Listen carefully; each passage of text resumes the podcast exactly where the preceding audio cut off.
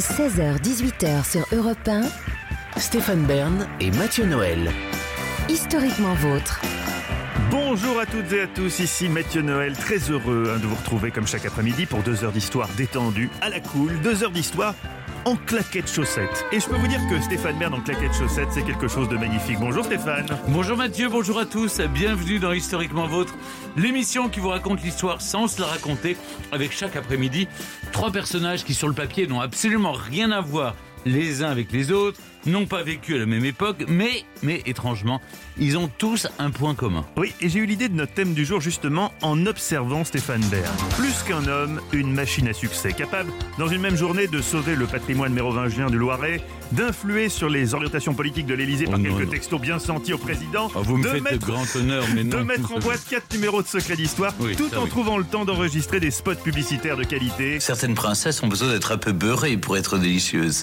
Le thème du jour m'est alors apparu. Comme la Sainte Vierge à Bernadette Soubirous, nous allions consacrer cette émission au grand perfectionniste de l'histoire, Stéphane. Je ne relève pas, j'aimerais simplement vous donner le nom des personnages dont nous Mais allons oui, parler. les autres perfectionnistes à part vous. Oui, je ne le suis beaucoup, beaucoup moins que Léonard de Vinci. Oh, vous êtes pas loin Ah oui. quand même. Ah non, non, lui, c'était vraiment le, le perfectionniste par excellence. Nadia Comaneci. Que vous souvenez de- adorez, je crois, Stéphane, parce que vous adorez la gymnastique. J'adore la gym, euh, la gymnastique à la roumaine, vous savez, c'est vraiment... J'adorais. Et de votre côté, Mathieu, vous nous parlerez d'un perfectionniste plus contemporain qui a façonné le monde dans lequel on vit. Oui, Stéphane, chaque fois que vous écoutez Ramoun Show sur votre iPhone ou que vous postez un selfie sur le groupe Les Mordus du Tekel, c'est à lui que vous le devez. Je vais vous raconter le fabuleux destin du perfectionniste avec un grand P, Steve Jobs. Au sommaire également, des chroniques exceptionnelles, très perfectionnées. Elle nous entraîne, elle, dans l'intimité des grands de ce monde, Clémentine Portier-Kaltenbach. Et oui, Bonjour. bonjour. messieurs. Alors comme notre thème du jour est la perfection, j'ai choisi d'évoquer un objet familier qui plus que tout autre exige la perfection, la montre. Et je vais vous raconter l'histoire de la montre dite à très grande complication, conçue par Abraham Louis Breguet pour la reine Marie-Antoinette. Mmh. Vous connaissez ça, Stéphane, les Oui. montres Breguet Oh oui, On les embrasse, on les Oh, salue. Oui, elles sont Oui, suisses, Ils sont, elles sont à même à Genève. Ça On appartenait à monsieur Nicolas Hayek qui avait Coucou. racheté la, la, la marque. Oui, c'est une très belle marque, on peut le dire. hein. Oui, oui, vous en voulez une, Oui, mais vous n'en- on n'emporte pas de montre. Non, Simplement, non, j'en ai pas de montre. c'est eux qui Justement, ont- tiens, je- C'est mon Breguet poignet est qui vide. a, qui a financé la restauration du petit Trianon de Versailles. En plus. Voilà, c'est Ça, que j'ai Mais c'est Olivier Pouls qui a toujours des montres différentes chaque jour. Oui, c'est vrai qu'Olivier On n'en parle Pouls, pas, là, on, je dis on- rien, on le salue. Bonjour je Olivier n'ai pas Pouls. de Breguet, je suis. Non, pas- me manque dans la collection. Encore. si Pourtant, j'adore cette Non marque, mais, moi aussi. non mais parce que j'en parlais à, à Monsieur Rolex et lui, parce que je vais donner trois noms. Oui, Sinon bien on va nous sûr. de faire de la pub. Et Alors bien dans sûr. les les Omega, Les les sourceliers, Rolex, effectivement, les- Breitling et, et les tout ça, bien sûr. Et- Bien sûr, IWC, on les embrasse tous. Vous avez vu, on a donné que, les, que le top du top. Alors, dites-moi, Olivier Pouls, reconcentrons-nous sur le Euh, thème moi, de l'émission. Moi, je vais lancer un avis de recherche euh, pour Ah. disparition inquiétante. Ça fait euh, 20 ans que je n'ai pas vu un canard à l'orange sur une carte de restaurant. Je suis un peu inquiet. Et pourtant, Ah oui, c'est un bon plat. Ah oui, moi j'en C'est délicieux. souvent, Quand hein. on c'est était comme le pied de porc. Disparu.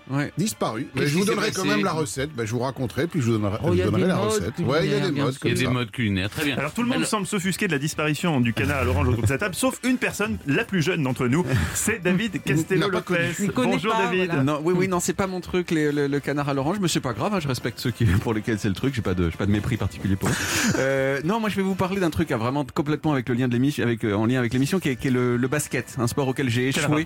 Euh, Il y en a pas. Ah, Il y en a- d'accord. il y en a- Vous, vous l'assumez franchement d'emblée. C'était de l'ironie. Euh, oui, de- le basket, un sport auquel, auquel j'ai échoué tristement, mais qui quand même est, est très présent dans mon cœur, et donc on, on saura, on saura d'où ça vient. Alors enfin, comme chaque après-midi, nous relativiserons la culture soi-disant encyclopédique et plutôt en réalité format poche de Stéphane grâce à notre quiz Burn to be Alive, toujours un moment de franche rigolade, sauf évidemment pour Stéphane. Au contraire. Mais au non, contraire. vous appréciez, Oui, vous aimez ça j'apprécie. Oui. J'apprécie Votre parce côté que, maso alors. parce que- oui, parce que vous ridiculisez avec vos questions euh, qui n'ont rien d'historique, on peut le rappeler. Ah, c'est un mélange, je dirais, Oui, culture voilà, G, ouais. histoire, coquinerie. Ouais. Mais tout de suite, partons à la rencontre de nos perfectionnistes de l'histoire en commençant par leur maître à tous, Stéphane, Léonard de Vinci. Europe 16h-18h, 1, historiquement vôtre. Stéphane Bern et Mathieu Noël. le récit. Aujourd'hui, nous rendons hommage au plus grand perfectionniste de l'histoire et on commence avec l'un des plus célèbres. Stéphane Bern nous raconte Léonard de Vinci. Les détails font la perfection, et la perfection n'est pas un détail. Cette phrase est signée du maître Léonard de Vinci. Pendant les 67 années de sa vie, le peintre, l'un des plus célèbres du XVIe siècle, s'est soumis à une rigueur et à des méthodes scientifiques pour atteindre au plus près la perfection. Depuis, ces procédés novateurs en pleine renaissance ont fait école. Bien sûr, on retient de lui ses somptueux et envoûtants tableaux, la scène, l'annonciation, évidemment, sa fameuse Joconde, la Joconde. Que c'est le moment d'aller voir, je, je le Oui, dis à nos personne, auditeurs au. Louvre, j'y suis allé l'autre jour, il n'y avait pas Eh de bien, queue, on entre on- au Louvre directement et on se retrouve devant la Joconde en d'autres mouvements. Exactement. On ne peut parler de Léonard de Vinci sans évoquer aussi son char d'assaut, sa représentation de l'homme parfait, l'homme de Vitruve, ou son prototype de parachute.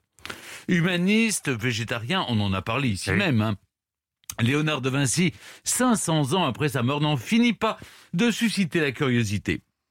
Si son génie a souvent été salué et parfois remis en cause, sa quête perpétuelle de vérité, son besoin de vérification n'ont eux jamais fait débat. On ne lui connaît ni véritablement de femme ni d'enfant. Certains disent qu'il n'en avait pas le temps, trop occupé à étudier, compter, comparer et perfectionner. Moi j'ai une autre thèse. Contrairement... Que- Quelle est cette thèse, Oh, il n'était pas porté là-dessus, vous voyez, il était plutôt porté sur les chars d'assaut. Contrairement à ce qu'on pourrait penser, Léonard de Vinci ne doit pas son goût pour la perfection à une formation scolaire rigide, faite d'enseignements classiques. Bien au contraire, fils illégitime d'un notaire du nom de Ser Piero et d'une jeune femme Caterina, il est notamment élevé par son grand-père dans la campagne toscane. Il apprend donc tout par lui-même, essentiellement en observant la nature. Ouvre l'œil, lui disait son grand-père. Loin d'être contemplatif, il remplit très tôt des carnets, où il croque des animaux, des arbres, des vallées, quitte à recommencer des dizaines de fois. Son objectif, c'est pas de sublimer, mais de restituer le plus fidèlement possible et le plus précisément la branche, le tourbillon de l'eau, l'oiseau. En âge de lire, il parfait ses connaissances en dévorant des ouvrages scientifiques. Le premier recueil qu'il ouvre est Métamorphose de vide. Bon, c'est une révélation. Cela le pousse à décrypter encore plus scrupuleusement la nature, sa transformation au fil des saisons. Il en va ainsi toute sa vie, rompant avec le dogme religieux. Il veut faire preuve d'objectivité, de réalisme. Léonard de Vinci écrit dans l'un de ses carnets fait l'anatomie des ailes d'un oiseau avec les muscles pectoraux qui les font mouvoir. Quand il inaugure son atelier à Florence à l'âge de 26 ans, l'une de ses premières commandes est un grand tableau pour le couvent augustin de San Donato a Scopetto, l'adoration des mages. Mais pour le réaliser, Léonard de Vinci se jette à corps perdu dans d'innombrables esquisses préparatoires. Tant qu'il ne parvient pas au coup de crayon parfait, eh ben il recommence. Encore une fois, et puis encore une fois, et encore et toujours. Léonard de Vinci tranche face à des peintres plus classiques, par sa précision, mais aussi parce qu'il est impossible de le ranger dans une case en particulier. Tour à tour, peintre à Florence, ingénieur hydraulique à Venise, il se met au service de César Borgia, le fils du pape Alexandre VI. J'ai conscience de dire le fils du pape, ça fait toujours Le fils drôle. du pape, c'est oui, Oui, mais parce que c'était Oui, les Borgia. On Son rôle, répertorier les forteresses acquises dans le centre nord de l'Italie. Léonard de Vinci devient officiellement cartographe. Il contribue par son travail titanesque et fouillé à l'émergence de la cartographie moderne. Et pour ça, il faut être d'une précision redoutable, vous l'imaginez bien, Mathieu. En 1502, il doit cartographier la ville fortifiée d'Imola, à 70 km au nord de Florence alors que ses collègues ont pour l'habitude de dessiner des plans avec une vue oblique, avec le risque de ne pas représenter certains points d'intérêt et parfois même d'oublier des routes, Léonard de Vinci révolutionne le genre. Il représente la ville en vue zénitale, une première. Pour parvenir à une telle précision dans le résultat, il mesure les angles de chaque coin de rue et les distances qui les séparent. Il faisait ça tout seul ou il avait des assistants Il avait évidemment Oui, parce que de j'imagine, jeunes il avait- Je vois mal assistants. Léonard tout seul en train de Bien mesurer avec sûr, une il avait des règle. assistants, mais il n'empêche. Les recherches depuis 500 ans démontrent que Léonard de Vinci est obnubilé par la compréhension et donc la maîtrise totale de son travail. Une obsession qui l'oblige à reculer régulièrement la date de livraison de son œuvre ou de sa commande, ce qui expliquerait qu'il ait fait si peu d'œuvres en tant de temps. Il y a très très peu de tableaux de Léonard de Vinci. Et puis, Vinci se montre également incapable de se cantonner à un domaine. Tous les sujets de réflexion l'intriguent. Parmi ses travaux d'études préférés et moins connus, il y a l'anatomie. Il veut composer un traité d'anatomie. Pour y parvenir, comme à son habitude, il privilégie la pratique à la théorie. Et vous le savez, Mathieu, puisqu'on en a parlé ici, il n'hésite pas à disséquer de nombreux cadavres, notamment d'anciens prisonniers. Au total, Vinci produit environ 250 planches anatomiques. Muscles, organes, veines, os, euh, des os. hein, euh, parce que dire os comme ça, c'est bizarre. Rien n'échappe à l'œil du peintre disséqueur. Dans l'une de ces planches, il décrit avec une extrême exactitude le système urologique. Léonard de Vinci est l'un des premiers à dessiner le canal commun à la fois à l'urine et au sperme. Ah oui, il allait loin dans le détail quand même. Ah oui, très très loin. Clin d'œil de son apport non négligeable à la science, désormais. Pour opérer certains cancers de la prostate, les chirurgiens utilisent un robot muni de bras et permettant une chirurgie micro-invasive. Est-ce que vous connaissez le nom de ce robot Oui, mais je, je le connais, c'est le robot Da Vinci. Mais vous, m'avez l'air très informé sur les techniques de, pour soigner la prostate, Stéphane. Oui, vous savez, on- j'arrive à un âge Où on s'en préoccupe. on s'en préoccupe. Oui, bah, ça va Voilà. venir aussi pour moi. Vous me donnerez vos, vos Oui, petits conseils comme attendez, ça. en- une bonne- une petite dizaine d'années. Oh, on n'est jamais Voilà. trop prudent. Voilà. Vous savez, tout, ça fait, c'est tout grossi avec le temps. Léonard de Vinci a sans cesse le cerveau en ébullition. Il veut tout comprendre, tout expliquer. Le doute n'est pas possible. Il est par exemple fasciné par le cœur. Pour en découvrir les secrets, il injecte de la cire chaude dans un cœur de bœuf pour en faire un moule et par la suite reproduire un cœur en verre soufflé. Cette ingéniosité lui permet de découvrir les quatre cavités cardiaques. Il fait vraiment figure de savant fou quand même un petit peu. euh, de Vinci, il touche à tout. Absolument, c'est un touche à tout, oui, et rien ni personne ne peut l'arrêter. Et si Léonard de Vinci est connu pour ses inventions parfois loufoques vers la fin de sa vie, ce n'est pas uniquement la science qu'il va influencer, mais le pouvoir et le pouvoir français. Europe 1. 16h, 18h, Historiquement vôtre. Stéphane Bern et Mathieu Noël. le récit. Aujourd'hui, dans Historiquement Vôtre, on s'intéresse aux perfectionnistes de l'histoire, peut-être pour s'en inspirer un peu. Avant la pause, Stéphane, vous nous racontiez l'histoire passionnante de Léonard de Vinci, à la fois peintre, scientifique, cartographe et surtout infatigable perfectionniste, donc qui va influencer le pouvoir en France. Oui, euh, ce que je vous disais, Mathieu, c'est qu'à l'automne 1516, Léonard de Vinci s'installe en France à la demande du roi François Ier, qui sollicite ses services et lui offre à quelques centaines de mètres seulement de son château d'Amboise, le château de Clou qui deviendra le Clos Lucé, en cadeau de bienvenue. Le souverain le paye 1000 écus d'or par an et le nomme premier peintre, premier ingénieur, premier architecte du roi, en le laissant libre de rêver, de penser, de travailler. Et en parlant de rêve, François Ier en a un, celui de faire construire par Léonard de Vinci une cité parfaite. La ville choisie, voyez-vous, c'est Romorantin, dans l'actuel Loir-et-Cher. Vinci imagine la construction d'un immense et imposant palais, d'un nouveau réseau de voies navigables, nécessitant le détournement d'un fleuve. Il réalise les premières esquisses d'un canal entre la Loire et la Saône. L'objectif de François Ier à l'époque est de prouver au monde entier, et notamment à son ennemi juré Charles Quint, sa surpuissance. Malheureusement, à la mort de Léonard, trois ans plus tard, en 1519, François Ier abandonne l'idée et se concentre sur son palais Chambord. Chambord, pour lequel Léonard de Vinci avait aussi imaginé ce qui reste peut-être comme sa plus brillante création.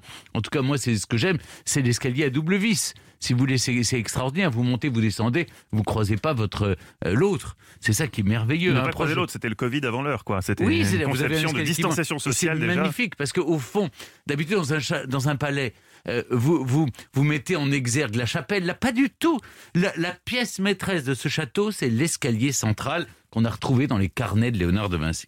Mais François Ier n'a pas fait appel à Léonard de Vinci uniquement pour son talent d'architecte ou d'ingénieur. En faisant venir l'artiste florentin auprès de lui, le roi français veut aussi profiter de son expérience de la Renaissance et il le nomme une chose qui faisait très bien à Florence, maître des divertissements. Et oui, à 64 ans, Léonard de Vinci va se montrer plus qu'à la hauteur. Il devient le chef d'orchestre des plus originales, des plus grandes fêtes jamais organisées. En mai 1517, par exemple, il dirige la somptueuse fête célébrant la victoire de François Ier à deux ans avant, Marignan. Il y en Oui, bah, va il y en a quand même. qui suivent comme il y en a qui suivent. Il dévoile des mécanismes fantastiques, des automates, une voûte céleste représentée par 400 candélabres, des fauconniers tirent du haut des créneaux des boulets de papier, de chiffon, des canons font pleuvoir sur le sol, des ballons qui rebondissent et amusent énormément les convives. Ça me rappelle votre anniversaire, Les Stéphane, tout ça. costumes, oui, mais c'était la fête d'Advil Chicotte, vous vous souvenez. Les costumes des figurants, on en dénombrait pas moins de 10 000 selon les organisateurs, sont étincelants. Bref, c'est la consécration pour Léonard de Vinci qui offre au roi une fête forcément parfaite. Europe 1, Historiquement vôtre. Pendant que Stéphane reprend son souffle, on continue de parler de Léonard de Vinci avec l'écrivaine Sophie Chauveau. Bonjour. Bonjour. Sophie Chauveau, vous êtes écrivaine, auteur d'une biographie consacrée à Léonard de Vinci aux éditions Gallimard dans la collection Folio Biographie et d'un roman L'Obsession Vinci aux éditions Télémac. Jusqu'à la fin de sa vie, Léonard de Vinci a vraiment été un perfectionniste, mais j'avais une question plus. Est-ce que vous pensez qu'il en a souffert? Beaucoup. Ah, Il a écrit cette phrase qui, moi, m'a bouleversée et donné envie d'écrire sur lui, d'ailleurs, qui est le drame de ne pas être à la hauteur de son propre jugement. Et c'est une des raisons pour lesquelles il a inachevé tant d'œuvres Mhm. qu'on n'a plus, qui ont été perdues, parce qu'effectivement, quand on ne peut pas trouver l'harmonie totale, on s'en va. Il s'en va. Il veut pas être jugé, il veut pas se juger, c'est essentiellement par rapport à ça. Et comme il a des milliers de cordes à son arc, puisqu'il n'est pas que peintre, et loin de là, et d'ailleurs François Ier ne l'a pas embauché comme peintre, mais comme philosophe, Mhm. ce qu'on oublie toujours. il était tout. C'est ça qui est fascinant. Aujourd'hui, ça Il était n'existe tout. plus. ce ça s'appelle les complet. humanistes de la Renaissance. Et, et- et on a l'impression que c'est pendant six ans dans les bottégués, euh, où on forme les artistes, qui sont encore des artisans à ce moment-là, toutes les techniques. Mais à la fin, il est même euh, presque wedding planner. Là, il organise des soirées. C'est Bob Sinclair. Euh, Enfin, c'est- il est tout. Comment on peut être à la fois concepteur, Bah, il, ingénieur a, et il a euh, été, il a été trouvé, enfin trouvé. Il est le butin de Marignan. Hein, François Ier, il l'a Mhm, récupéré. mhm. euh, il l'a invité parce qu'il avait vu des automates qui avaient ouvert leur ventre en déversant des lys devant le roi François Ier à Lyon. Il a dit Je veux le type qui fait ça, quoi. Ah oui, il avait raison. Euh, bah, Moi aussi, formidable. vous aussi, pareil. mais, Oui. ça coûte cher pour votre anniversaire. hein. Non, Ça, maintenant, ça s'est ouais, démocratisé. c'est bon. Est-ce qu'on a idéalisé le génie de Léonard de Vinci ou alors il est je veux dire, il n'est pas du tout surcoté, il est totalement euh, à l'image euh, qu'on a aujourd'hui, c'est-à-dire un, un- un- un vrai immense génie. À l'aune de l'œuvre, c'est pas du tout vrai. Il y a 12 tableaux. hein. Euh, il y a rien. Il n'y a pas de sculpture, il n'y a pas de construction, il y a rien. Il y a des carnets qu'on a retrouvés parce qu'on s'est intéressé à Léonard de Vinci, dont on a fait une star de son vivant. Puis alors après sa mort, tous les 50 ans, on invente une légende. Pour écrire sur lui, il a fallu dépouiller la légende. Alors C'est- dites-nous les, les- les- les fausses légendes. Bah, par légendes exemple, il est mort dans les bras de François Ier. C'est le faux, tableau c'est de faux, le Ingres. Alors, le tableau, je l'ai vu parce qu'évidemment, le tableau est exposé en boise. C'est faux puisqu'il n'était pas là. Il Mais n'était François pas là. Ier, il avait beau être roi, il n'avait pas le femme. don d'ubiquité, il était en train de baptiser son deuxième Deux fils. fils, exactement. à Saint-Germain-en-Laye. Mm. Bon, Saint-Germain-en-Laye en Boise, on sait bien que Mm. c'est voilà, c'est pas possible. Donc il est mort dans les bras de la sœur de François Ier, en revanche, dont on parle jamais. Marguerite d'Angoulême, Mais oui, bien sûr. grande femme, Bah, première femme, haute, poète. première femme poète. Bah oui, même. j'ai Comment fait un secret d'histoire sur Marguerite Oh bah d'Angoulême, oui. grand-mère d'henri IV. Elle Personne ne le mérite, elle sait. mérite, Personne- elle mérite. Parce qu'elle elle était la, la grand-mère d'Henri IV, mais Ah oui. personne ne le sait. un, un secret d'histoire Je vais entièrement en autour faire- d'elle? Mais vous pensez pas, c'est la première même, femme. Oui, non, mais elle, elle- elle a écrit, elle a écrit des, des- des ouvrages extraordinaires. C'est la première femme française poète Et en français. et en français. Puisque c'est son frère qui a imposé le français. Voilà. Alors on va, va- euh, il y a une chose quand même. C'est vrai qu'il retouchait tous ces tableaux. Alors, C'est- oui et non. Il a beaucoup retouché les trois qu'il a amenés à Paris, enfin en France, pardon, qu'on a récupérés Mhm. au Louvre, mais parce que c'était les trois seuls qu'il avait. Et qu'une fois en Boise, il a peu peint, il a beaucoup écrit, il a beaucoup essayé de faire publier ses ouvrages. De son vivant, il n'y en a pas un seul. Le perfectionniste, c'est aussi ça. 14 livres. En maths, en anatomie, en plein de choses. Aucun n'est publié de son vivant. Parce qu'il ne le veut pas ou parce qu'il n'y parce arrive, pas. arrive pas Il est trop perfectionniste. c'est Vous me demandez Ouais. s'il en souffrait. La réponse est oui. Oui. Il en a souffert. Et en même temps, c'est un tel adorateur de la beauté, parce que c'est pas tellement la vérité qu'il cherche que l'harmonie de la beauté, que si c'est pas bien, bah, il se casse, quoi. C'est Mm. pas grave. Il ira faire autre chose ailleurs. Et c'est cette autre chose qui est intéressant d'ailleurs. On va continuer à en parler avec vous, euh, Sophie Chauveau. On va parler de Léonard de Vinci, le roi des, des, des perfectionnistes en quelque sorte. On est toujours sur Europe 1. On va parler aujourd'hui des perfectionnistes de l'histoire.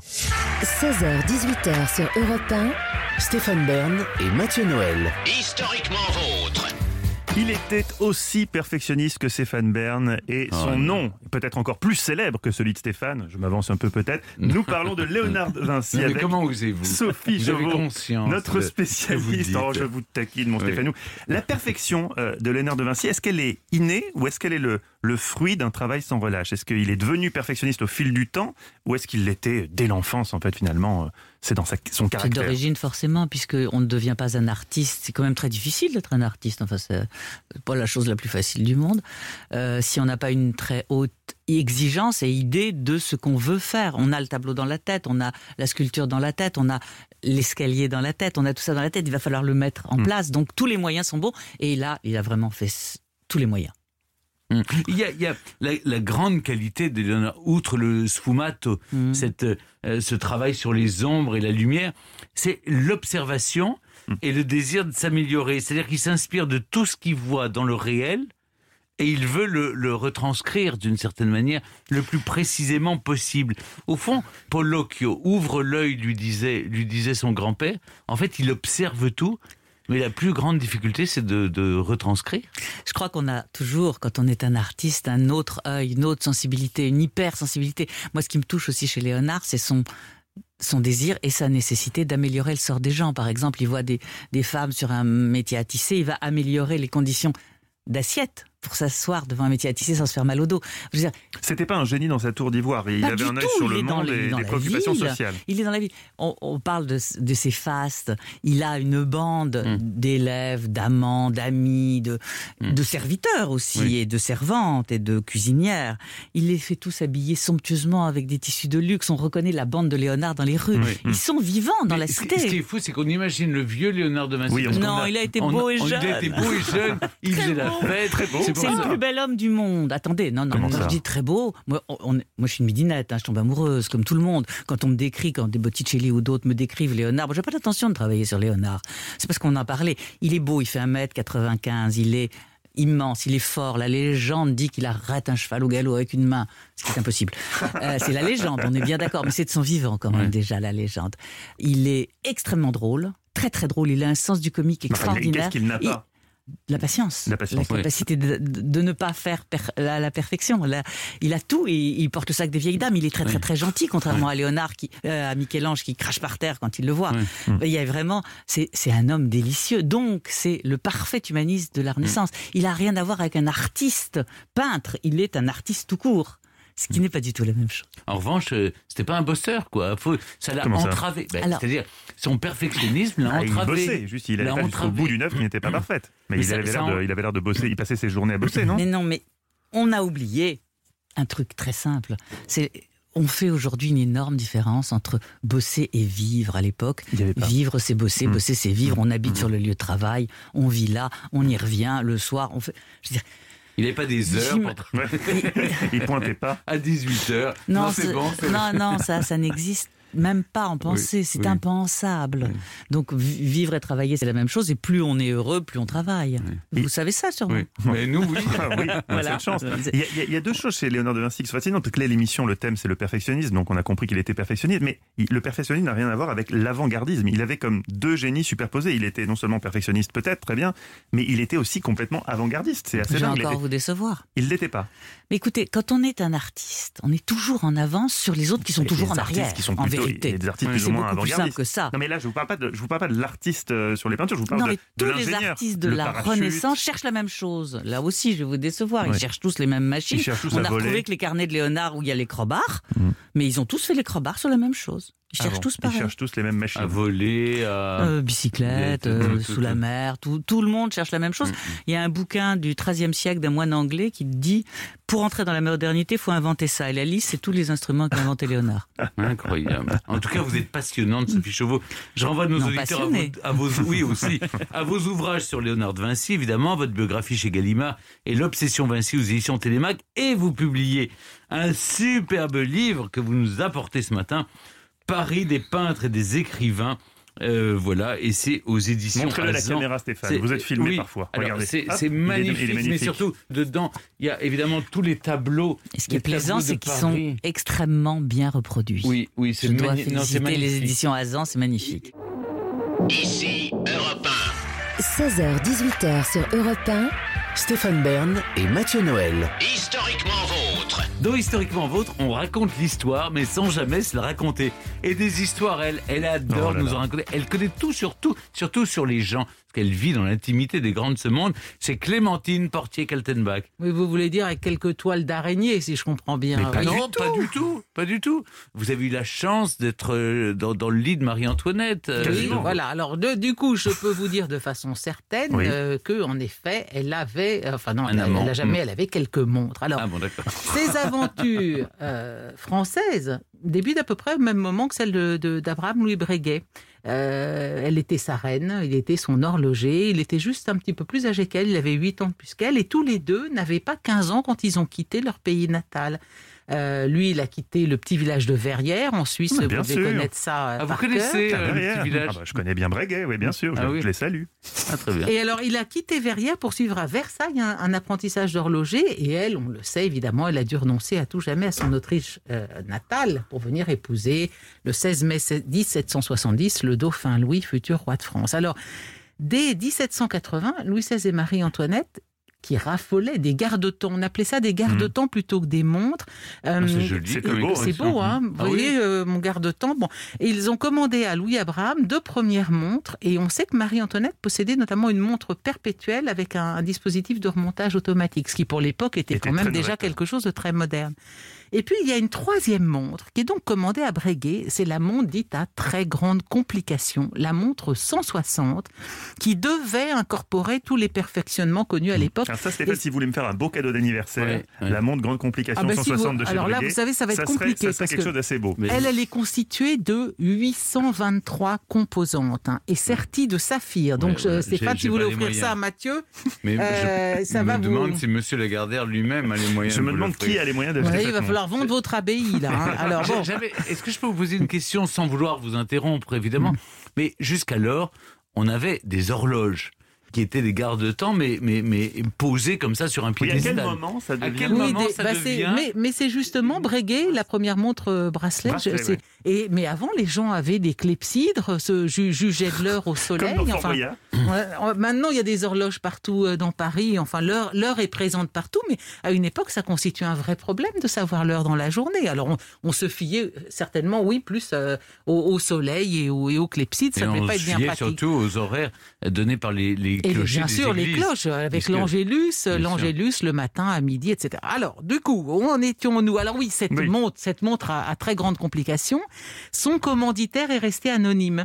En fait, c'est soi-disant un officier des gardes de la reine qui aurait euh, commandé cette montre, mais évidemment, un officier des gardes de la reine n'aurait jamais eu les moyens de s'acheter une montre euh, pareille, hein, euh, parce que cette montre, est, cette montre est considérée comme une des cinq montres les plus compliquées au monde. C'est, vraiment un, un bijou, un, un trésor absolu. Alors on pense que peut-être c'est Marie-Antoinette qui l'aurait commandé en cachette pour l'offrir à Louis XVI, qui était un grand fanat de, de montres. Mais ça, de toute façon, ça restera à jamais un, un- un mystère. Et de toute façon, ni Louis XVI, ni Marie-Antoinette, ni même Abraham Louis Breguet ne verront jamais ce chef-d'œuvre. Comment Ah. Oui, parce que sa mise au point va prendre. Vous avez une idée de combien de temps il a fallu pour faire cette montre? 15 ans. 40 ans.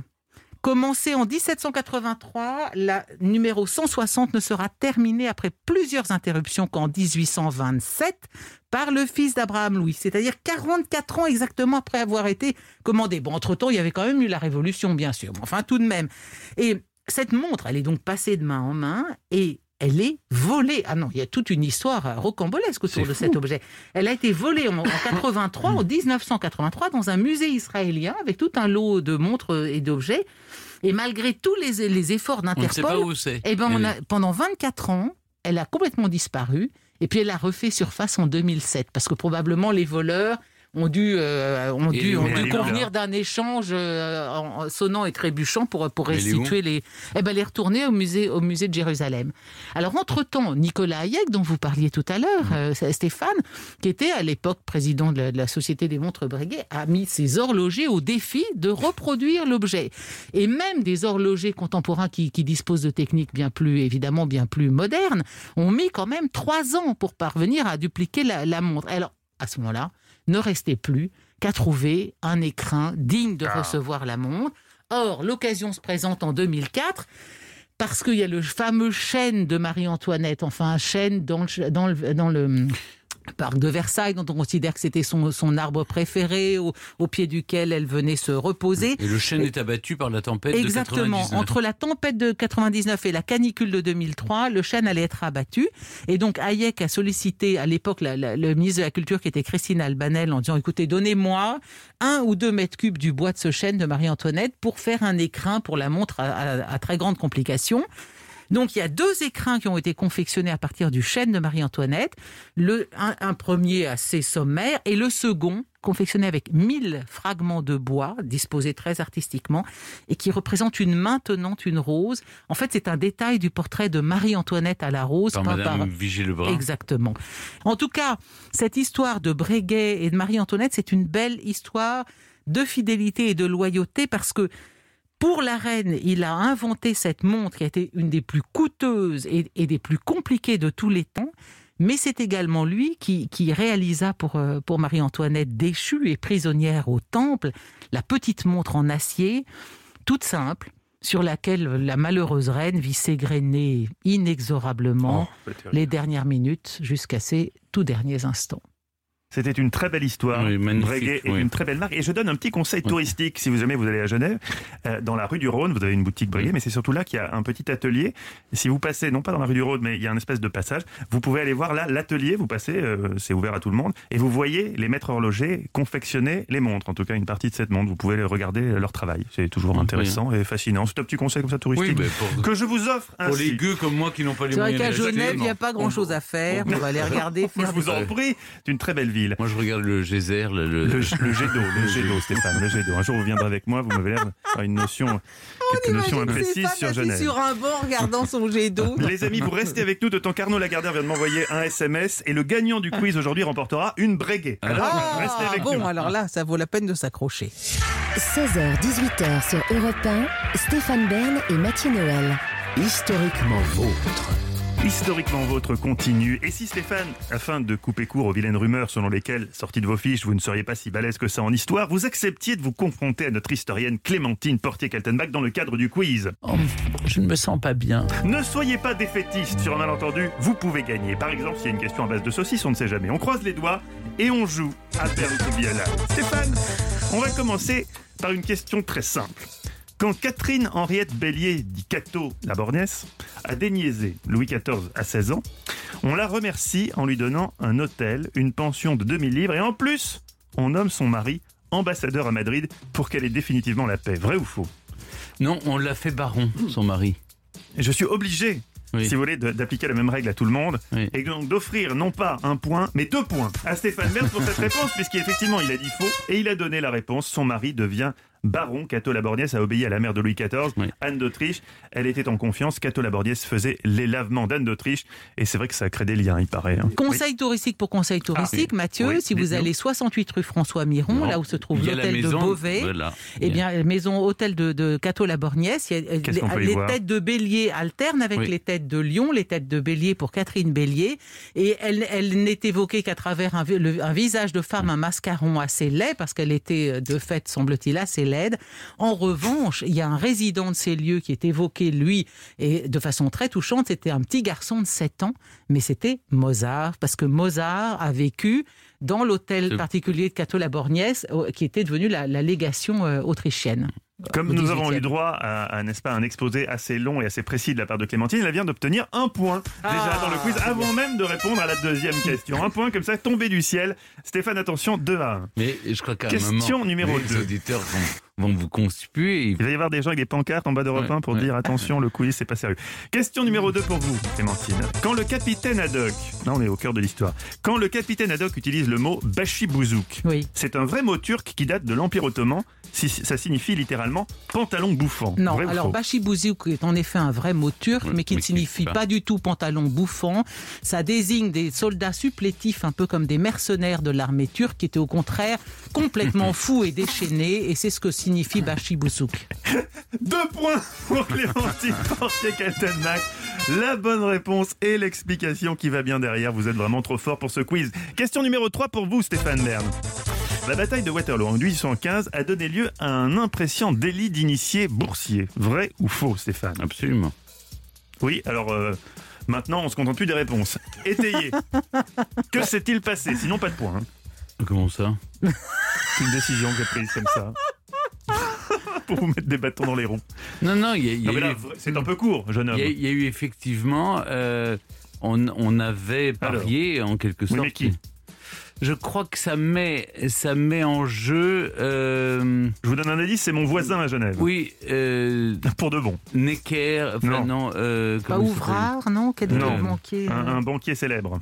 Euh, alors, les Le plus banquiers, célèbre des banquiers. Rothschild, les Rothschild ont, ont- ont évidemment, euh, parce que les Rothschild étaient implantés déjà un petit peu, un petit peu, peu partout en Europe, Oui. et justement ils ont misé sur, Ils ont euh, spéculé sur ils la ont défaite de spéculé sur la Napoléon. défaite euh, Ah, ou c'est- la victoire de Napoléon. C'est moche, ça. Le c'est moche. baron de Rothschild apprend avant tout le monde la défaite de Napoléon à Waterloo. Il fait croire à une victoire et vend ses devises anglaises. Oui. Le cours s'effondre, il rachète tout. Il voit sa fortune multipliée payée par 20 en 24 heures. Oh Bien joué. Stéphane. Deux points. Deux points. Il s'auto-attribue les points de peur que je les lui retire. Bien joué Stéphane. Deux points. Je n'ai plus aucune idée du compte des points dans ce. J'espère qu'en régie vous suivez. Question numéro 4 pour vous Clémentine. Question qui va peut-être vous départager. Question sur les institutions de la Ve République. Ségolène Royal a fait sa demande en mariage à François Hollande devant les caméras de Saga sur TF1, mais quand l'émission était présentée par Flavie Flamand. L'émission était beaucoup moins bien d'ailleurs. Vrai ou faux? Alors là, ça m'étonnerait. Alors là, vraiment, euh, qu'il En tout soit cas, du tombé temps- si bas, du temps de je- Stéphane, ça ne serait ça Je va peux pas comme ça. croire ça une minute. C'est pas, c'est pas le genre de la maison. Sont d'abord non seulement, je crois qu'ils étaient tout à fait euh, hostiles à l'idée du mariage et, et, et ils seraient pas mariés sur le tard et encore moins dans une émission de télé et encore moins sur euh, sur TF1. Non, non, ça me paraît complètement absurde. Vous avez perdu. Absurde, mais vrai. C'était en 2006, alors qu'elle se lançait dans la course à la présidentielle, elle a dit devant les caméras en souriant On n'est pas hostile du tout au mariage, les choses se sont trouvées comme ça, les enfants sont venus, on était ensemble, on est toujours ensemble, on s'aime, j'attends que François me demande en mariage. Oh, D'ailleurs, François, veux-tu m'épouser? dit-elle. François, en rigolant, a dit Je répondrai hors caméra. Ils se sont séparés un an après. Qui remporte ce quiz? Ah, pas mal. Bah écoutez, oui. Stéphane Ah, Il lève un le doigt. comme un Il bon lève élève. un doigt. Oh là Oh là, là, c'est tellement mignon. Victoire de Stéphane Baird par euh, Ouais. 317 En tout points cas, contre euh, Bien 312. joué, bien joué, euh, Clémentine. Vraiment, là, les bachibouzouk, euh, c'était vous super. féliciter euh, le, Oui. le perdant Merci, du quiz. Stéphane, C'est beau, c'est beau, c'est beau. Merci. 16h-18h sur Europe 1, Stéphane Bern et Mathieu Noël. historiquement vôtre. Vous êtes au cœur d'Historiquement Vôtre, l'émission qui vous raconte l'histoire sans jamais se la raconter, contrairement à nos personnages du jour, Mathieu. Ouais, en même temps, Stéphane, ils avaient de quoi se la raconter. Eux, cet après-midi, on part à la rencontre des grands perfectionnistes de l'histoire. Après Léonard de Vinci, je vous parlerai de la gymnaste Nadia Comaneci, l'une des athlètes les plus perfectionnistes de l'histoire. Et quant à vous, Mathieu Noël, eh bien, vous tenterez de euh, vous offrir le nouvel iPhone. Me en- faire offrir même, Stéphane. Oui, oui, de vous faire Parce que offrir. me l'offrir, n'a pas d'intérêt si je dois sortir mes sous. Tandis que là, peut-être que je vais me le faire offrir. En brossant un portrait très flatteur d'un autre perfectionniste, beaucoup plus vivant. Euh, enfin, Ah, beaucoup non, plus récent. Ah non, non. plus récent, Stéphane. Parce que malheureusement, il nous a quittés. oui. Hein, c'est Steve Jobs. Oui, oui, voilà, beaucoup mort, ça. ça- ça commence- cette deuxième heure commence sur des bonnes bases. C'est-à-dire que j'ai l'impression qu'on est à la fois Je concentré. voulais dire contemporain mais mort, voilà. Contemporain Donc, mais mort. Et- peut, c'est la preuve qu'on peut être contemporain et mort. C'est Steve Jobs. C'est vrai, on en apporte la démonstration cet après-midi sur Europe 1. Et ils sont avec nous, ils sont bien vivants, eux, Stéphane. On a vérifié, Oui, on a oui. pris leur pouls Et, et récemment. contemporain. Et extrêmement contemporains. Il y, a, il y a David Castello-Lopez qui nous raconte les origines du basket. Et oui, tout à fait. On verra d'où ça vient. C'est c'est assez intéressant comme histoire. Et puis surtout, je, je, je suis allé rencontrer le, le, le petit-fils du créateur. Ah oui À vos côtés, Olivier Pouls, notre spécialiste de la bonne chair. Comment ça va, Olivier? Ben, ça va très bien. Moi, je vais vous parler d'un plat qui a euh, un peu disparu. Vous savez, dans la cuisine, il y a des modes aussi. Des plats pour lesquels on s'emballe et puis qui, à un moment, disparaissent. Le canard à l'orange. Et Mm. pourtant, Dieu sait si c'est bon quand c'est bien fait. Il y avait une pièce de théâtre, non? Oui, sur de Ouais. l'adultère. Oui. Visiblement, non. ça vous a marqué. Vous étiez allé avec votre compagne et vous étiez sorti de là, vous étiez Ça s'est mal terminé, la soirée Non, non, pas du tout. C'est juste que c'est une pièce qui m'a un petit peu marqué. Voilà, mais il n'y avait pas de. Il n'en mange plus. hein. Mais là, je l'ai dit. Je me suis dit, tiens, il y a trop d'enthousiasme dans la voix. Je vais me faire vanner. Bah voilà.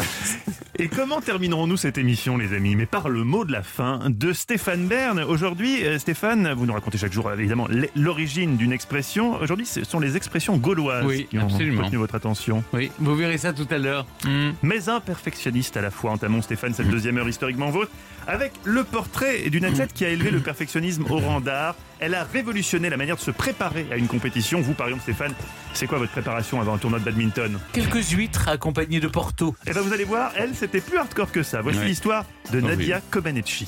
Europe 1, 16h-18h, Historiquement vôtre. Stéphane Bern et Mathieu Noël. le récit. Qui a déjà visionné l'enregistrement VHS tourné par la mère de Stéphane, le montrant s'élançant vers le cheval d'arçon dans une compétition de gymnastique au collège, s'écriant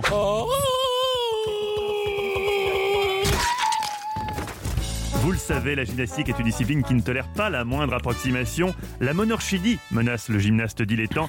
Un souci qui ne concernait certes pas la plus illustre des gymnastes de tous les temps, probablement la plus perfectionniste aussi. Stéphane nous raconte l'histoire de Nadia Comaneci. On l'appelle la petite fée venue des Carpates. Au JO de Montréal, le 18 juillet 1976, une adolescente de 14 ans séduit les juges et le monde entier par ses mouvements de gymnastique parfaits.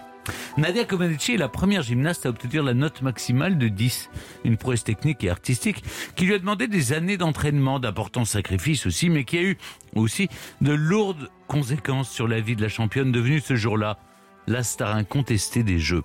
Son histoire est digne d'un scénario de film. À 6 ans, la petite Nadia est repérée dans son école d'Onesti. C'est en Roumanie par un, couple d'entraîneurs, Marta et Bella Caroli.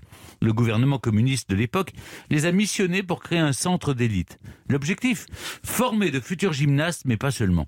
Le nouveau dirigeant, Nicolas Ceausescu, veut montrer aux pays libéraux que la Roumanie regorge de petits champions qui n'ont rien à envier aux grandes puissances.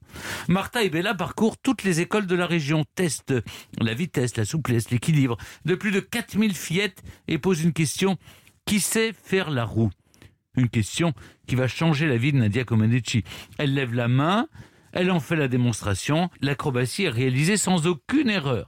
Elle est alors sélectionnée avec quelques autres camarades. Très vite, Bella Caroli prend Nadia sous son aile. Il a de la sympathie pour cet enfant issu d'une famille modeste. Elle a le profil idéal pour devenir une bonne gymnaste. Petite, la silhouette fluette mais tonique, un trop-plein d'énergie qui plaît à l'entraîneur. Par ailleurs, Nadia possède une qualité qu'il a rarement observée chez de jeunes enfants. Une capacité à répéter des dizaines, des centaines de fois un mouvement, une acrobatie. Son entraîneur, spécialiste de la boxe et du rugby, plus que de la poutre, la pousse toujours plus haut, plus fort, plus vite. 6 jours sur 7, 4 à 6 heures par jour. Nadia répète inlassablement ses exercices. L'excellence ne lui suffit pas. Elle vise la perfection. Nadia Comaneci ne quitte le gymnase que lorsqu'elle estime avoir atteint cette perfection. Alors que ses camarades de classe s'amusent, Nadia travaille ses grands écarts, peaufine ses vrilles, multiplie les abdominaux dans la poussière de magnésie. Et cette abnégation finit par payer. À 9 ans, elle a déjà fait tout ça, elle a juste 9 ans. Ça, Ouais, à drôle. 9 ans, Nadia Comaneci remporte sa première compétition junior face au meilleur mondial. Trois ans plus tard, en Norvège, au championnat d'Europe senior, elle rafle quatre médailles d'or devant la championne du monde et olympique en titre, la russe Ludmila Touricheva. Mais là où toutes les autres adolescentes auraient sauté de joie, fêter cette radiane médaille avec leur coéquipière, Nadia, elle, elle reste de marbre. Elle est programmée pour faire toujours mieux, pour s'approcher toujours plus près du geste parfait. En ligne de mire, l'année 1976. Ah, je m'en souviens pas vous, mais moi je m'en souviens. Et ces Jeux Olympiques de Montréal. Pour que leur gymnaste soit prête le jour J et porte haut les couleurs de la Roumanie, Marta et Bella Caroli imposent un rythme d'entraînement effréné et un emploi du temps réglé à la minute près. Nadia Comaneci s'y soumet avec la plus grande détermination. Petit déjeuner à 7 heures, entraînement jusqu'à 11 heures, classe de 11h à 14h, puis de nouveau entraînement jusqu'à 19h30. Ajoutez à cela les devoirs et surtout les repas qui sont minutieusement préparés et pesés. Viande, poisson grillé, salade, fruits. Pas de pâtes, pas de pain. Seul en torse au règlement, les gymnastes ont droit à un carré de chocolat avant l'entraînement. Des méthodes de préparation parfois décriées pour leur sévérité et qui vont transformer ce pari fou en rêve éveillé. À l'été 1976, C'est important d'attendre la musique parce que c'est comme une très très belle musique qui nous, qui nous c'est- place c'est bien dans le c'est contexte, l'hymne hein. olympique. C'est euh, sublime. Montréal accueille les 21e Jeux olympiques de l'ère moderne. Nadia Comaneci se rappelle que pour la première fois de sa vie, elle a vu de la pizza, du fromage blanc, du beurre de cacahuète Elle n'a pas eu le droit de manger. C'est ça qui est terrible. Si pour elle, les odeurs de la cafétéria étaient irrésistibles, elle a interdiction formelle de goûter à ces tentations capitalistes et surtout hyper caloriques. Nadia et ses coéquipières ne doivent pas mettre en péril leur chance de médaille. En gymnastique, à cette époque, la monumentale URSS truste tous les podiums internationaux. En face, la petite République communiste de Roumanie fait figure d'outsider. Pourtant, à sept reprises, dans le Forum de Montréal, au bar asymétrique et à la poutre, Nadia Comaneci, 14 ans et 8 mois pour être précis, hein, réalise l'impensable. Elle obtient la note parfaite de 10 sur 10, au point de faire même bugger l'électronique. Les écrans de notation n'ont pas été conçus pour afficher une telle note. Les spectateurs n'aperçoivent qu'un bien mal payé 1.00. Mais tout le monde comprend que Nadia, le petit prodige roumain, vient de marquer à jamais l'histoire de la gymnastique. N'allez pas croire que de retour en Roumanie, la vie de la jeune Nadia se transforme en une success story à l'américaine. En 76, pas de compte Instagram suivi par des millions de followers, pas de produits dérivés achetés par des adolescentes en pamoison devant la star des jeux, pas même de statut particulier ou, ou de bourse du gouvernement. La Roumanie communiste du dictateur Ceausescu prône le partage et exècre la réussite personnelle. Le pays utilise la championne comme un trophée. Nadia Comaneci est invitée lors des réceptions politiques à Bucarest, mais ordre lui est donné de ne pas s'adresser aux médias étrangers. Elle est, encore plus que tous les autres citoyens roumains, surveillée en permanence par la Securitat, la police politique secrète. On craint qu'elle ne tente de fuir le régime. Alternant entre des phases de dépression et de victoire, trois fois championne d'Europe, vice-championne olympique en 80 à Moscou, elle raccroche définitivement les chaussons en 1984. Passé 25 ans, elle doit, comme toutes les femmes de son âge, sans enfant à charge, payer un impôt. L'État l'a punie de ne pas avoir encore donné la vie, un effort patriotique obligatoire à cette époque. Et puis, le 28 novembre 1989, à la veille de la Révolution, comme un symbole de la déchéance du régime Ceausescu, qui sera renversé et exécuté un mois plus tard, épuisée, Nadia Comaneci s'échappe en pleine nuit par la Hongrie, l'Autriche, avant de rejoindre les États-Unis. Le seul risque de sa vie que cette perfectionniste a osé prendre sans véritablement mesurer les éventuelles conséquences fatales. Mais comme ceux qui avaient essayé avant nous, nous étions tous assez désespérés pour risquer de mourir, dira Nadia Comaneci, qui a aujourd'hui 59 ans et vit toujours aux États-Unis. Europe 1, Historiquement vôtre. Pour parler de la Hmm. légende Nadia Comaneci, qui de mieux qu'une autre légende, le journaliste et commentateur Nelson Montfort. Bonjour Nelson. Bonjour à vous deux. Bonjour Alors Nelson. Nelson, on vous laisse vous échauffer la voix et puis on se retrouve dans un petit instant. 16h, 18h sur Europe 1. Stéphane Bern et Mathieu Noël. Historiquement vôtre. Historiquement vôtre, chaque après-midi, trois personnages de l'histoire qui ne se sont jamais croisés, qui n'auraient pas pu, ils vivaient à des époques différentes, mais qui partagent un point commun aujourd'hui, celui d'être perfectionniste. Stéphane, vous venez de nous conter le destin incroyable euh, de Nadia Comaneci, la plus grande gymnaste de tous les Oui. temps, on peut le dire. En tout cas, on va poser la question à Nelson Montfort, qui est avec nous. Alors Nelson, est-ce que Nadia Comaneci, déjà, c'est la plus grande gymnaste de tous les temps? En tout cas, c'est certainement la, la, la plus connue. C'est celle qui a donné euh, ses lettres de noblesse, et Stéphane le rappelait, c'est ses médailles d'or innombrables à la gymnastique. Moi, après un tel récit, je veux faire comme elle, c'est aller manger une petite barre de chocolat. Parce que c'est- ce qu'elle ce qu'elle a dû endurer pour en arriver là, avant et après, euh, force vraiment l'admiration. C'était double peine. Ouais. Il y avait à la fois le régime communiste, qui était un régime sans sucre, Mm. mais il y avait en plus le régime des gymnastes. C'était C'était la totale pour elle. C'est la totale. Et en plus, aucune récompense. C'est-à-dire, c'est c'est âpre, c'est c'est dur, non? Comment Euh, expliquer qu'elle soit pas partie plus tôt C'était dans, comment à l'époque enfin, du, du, du rideau de Mm. fer, du, pacte de Varsovie, c'était tout à fait impossible. Et puis en plus, euh, vous l'avez très bien dit d'ailleurs dans, dans, dans ce récit, euh, comment le, le- Graal olympique permettait. Je, je fais une petite co- comparaison avec une autre championne que Mm. vous connaissez évidemment bien, la, la patineuse d'Allemagne de l'Est, Katharina Witt. Mm. C'est exactement le même type d'itinéraire. C'est-à-dire que on veut bien des médailles d'or, mais pas trop. C'est-à-dire pas au prix d'une indépendance. Et c'est exactement ce qui s'est Mhm. passé pour ces deux championnes qui ont voulu ensuite euh, s'émanciper et puis, et puis en fait euh, fuir, fuir à ce qu'on appelait l'Ouest. Ouais. Alors, N- Nelson, vous êtes un fervent défenseur du sport féminin. Vous avez notamment publié Sport, mes héros et légendes aux éditions Place des Victoires. Et c'est vrai que Nadia Comaneci fait partie de vos, vos héroïnes. Dans votre livre, vous écrivez à son propos certainement la plus grande gymnaste de tous les temps, en tout cas la plus connue, puisque la gymnastique n'est pas le sport le plus médiatique qui soit, mais elle, tout le monde sait qui elle est. Elle a eu une note, Mm. la perfection, elle a eu 10, c'est la note maximale. Ça s'est jamais reproduit. Elle n'en a pas eu qu'une, elle en a eu quatre. Quatre fois euh, la note de 10. C'est vrai que vous l'avez dit, les spectateurs étaient abasourdis parce qu'on on n'avait pas prévu le 10. Et donc on pensait que c'était 1, 1,00. Puis après, bon, on, on s'est bien entendu ren- ren- rendu compte. C'est surtout à la poutre, à, à la poutre euh, qui, est- qui est vraiment l'exercice le, le plus difficile de la gymnastique. C'est là où vraiment elle, elle, elle excellait. Elle était absolument extraordinaire à la, à la poutre.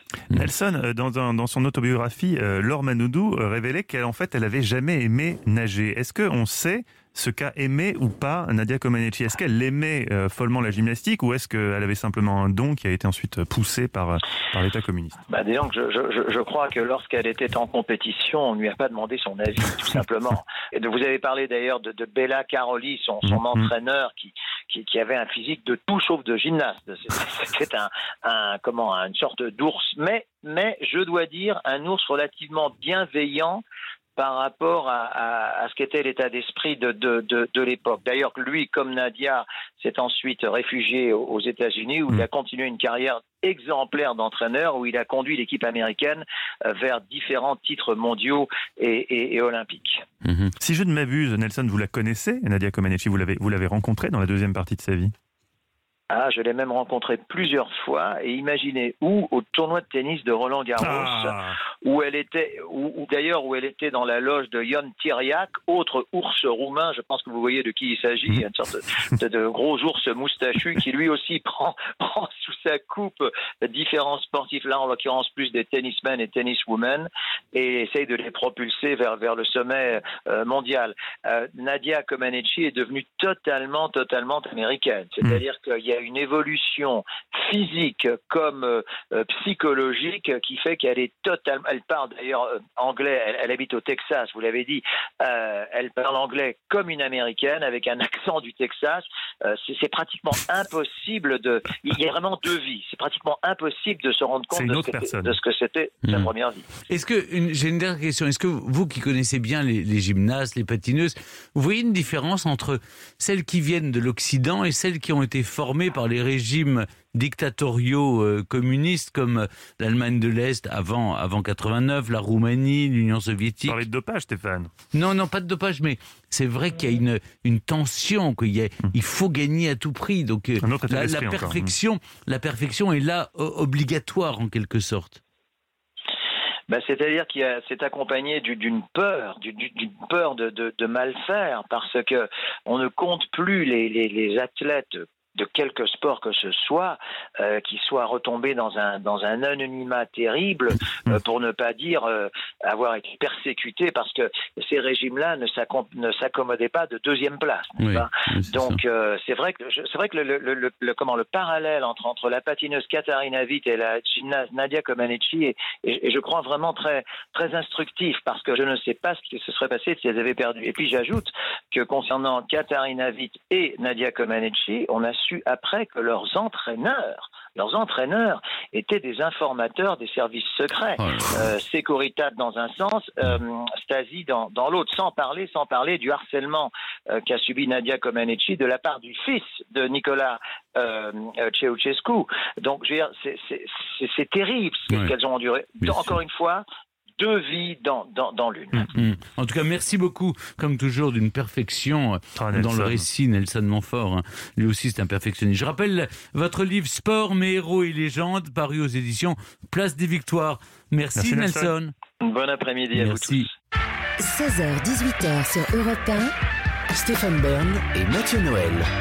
historiquement vôtre. Aujourd'hui, dans Historiquement Vôtre, on évoque les grands perfectionnistes de l'histoire, ces obsédés du plus que parfait.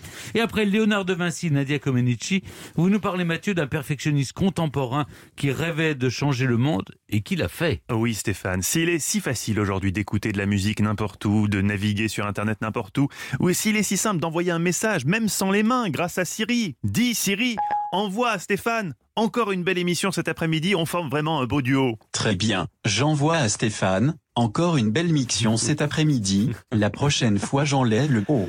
Oui, tout est si simple aujourd'hui sur nos smartphones, c'est grâce à Steve Jobs qu'on le doit.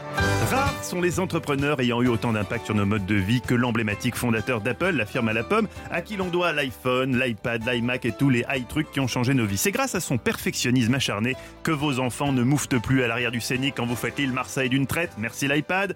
Plus besoin d'allonger leur choc à pic au calva pour qu'ils pioncent. C'est grâce à lui si notre pouce est désormais la partie la plus musclée de notre corps, merci l'iPhone. Seulement voilà Stéphane, comme vous l'avez dit un jour à Pablito, votre homme de ménage portoricain, euh, alors qu'il avait mal fait la poussière sur une commode Louis XV, et que vous avez donc été contraint de le rosser devant les autres domestiques pour l'exemple. On fait pas d'omelette sans casser des œufs. Et oui Stéphane, les vrais perfectionnistes sont exigeants avec eux-mêmes, mais surtout envers les autres. À ce titre, Steve Jobs était, disons-le d'emblée, très peu porté sur les pratiques de management bienveillant.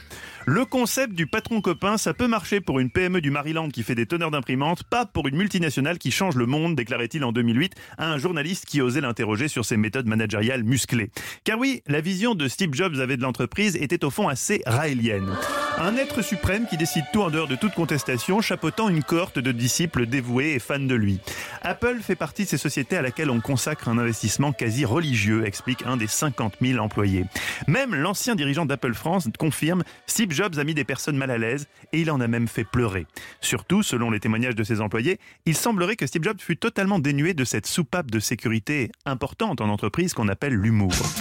Ici même, dans l'open space où l'on conçoit historiquement vôtre et où personne ne compte ses heures, il est par exemple très appréciable que Stéphane Bern, quoique chef d'équipe, sache de temps à autre détendre l'atmosphère avec sa blague préférée, bon, celle du coussin péteur qu'on glisse sous le siège d'un collègue.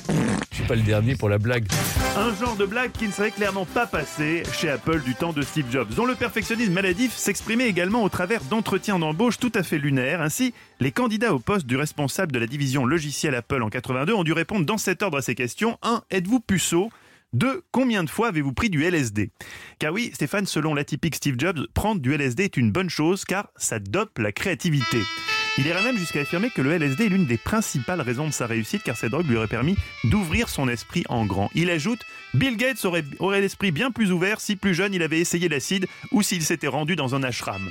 Alors, le LSD comme vecteur du succès, Attention, l'idée n'est pas corroborée par les diverses études scientifiques qui concluent au contraire à l'effet clairement néfaste sur les neurones du LSD. Stéphane a essayé une fois, on peut pas dire que ça lui a réussi. Je suis allé à Madagascar. Oui. J'ai surtout souvenir des Oui. lémuriens. Oui, bien les sûr. lémuriens sont comme les canards, ils n'ont pas de sphincter. Oui, attention au LSD. Étrange parcours en tout cas que celui de ce jeune garçon de San Francisco qui fut donc un étudiant sous LSD, réfractaire au shampoing et au déo, et qui va devenir un des plus puissants patrons au monde. Après avoir arrêté les études assez tôt, car il s'ennuyait, Steve décroche en 74 son premier job comme technicien chez Atari. Je sais pas si vous vous souvenez d'Atari. Ah oui, très bien. Mais il les plante rapidement pour se faire un trip en Inde. Il revient le crâne rasé en habit traditionnel tibétain. Plus tard, il dira que son sens aigu du design aurait été influencé par le bouddhisme. Ça, les gars, je suis sûr qu'en regardant votre iPhone, vous n'y avez jamais pensé. Le 1er avril 76, Jobs s'associe à un certain Wozniak pour créer dans son garage Apple. Très imprégné de la philosophie de Bouddha concernant son ego, Steve exige que son badge porte le numéro 0, sachant que son associé a obtenu le numéro 1 et que Steve ne conçoit pas d'être le numéro 2.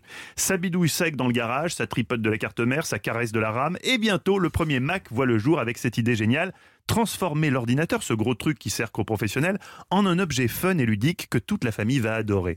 Apple grandit et Steve veut s'entourer des meilleurs. En 83, il débauche John Scully, euh, directeur général de Pepsi Cola. Avec ce tact et cet humanisme qui lui est propre, pour le convaincre, il lui dit Comptez-vous continuer à vendre de l'eau sucrée le reste de votre vie ou voulez-vous changer le monde avec moi? Il accepte, mais voilà, ça tourne au vinaigre entre eux. Steve Jobs est forcé de démissionner de sa propre société. Mais Apple le rappelle en 97, et c'est vraiment à partir de là que le monde va changer, avec les i qui sauvera Apple.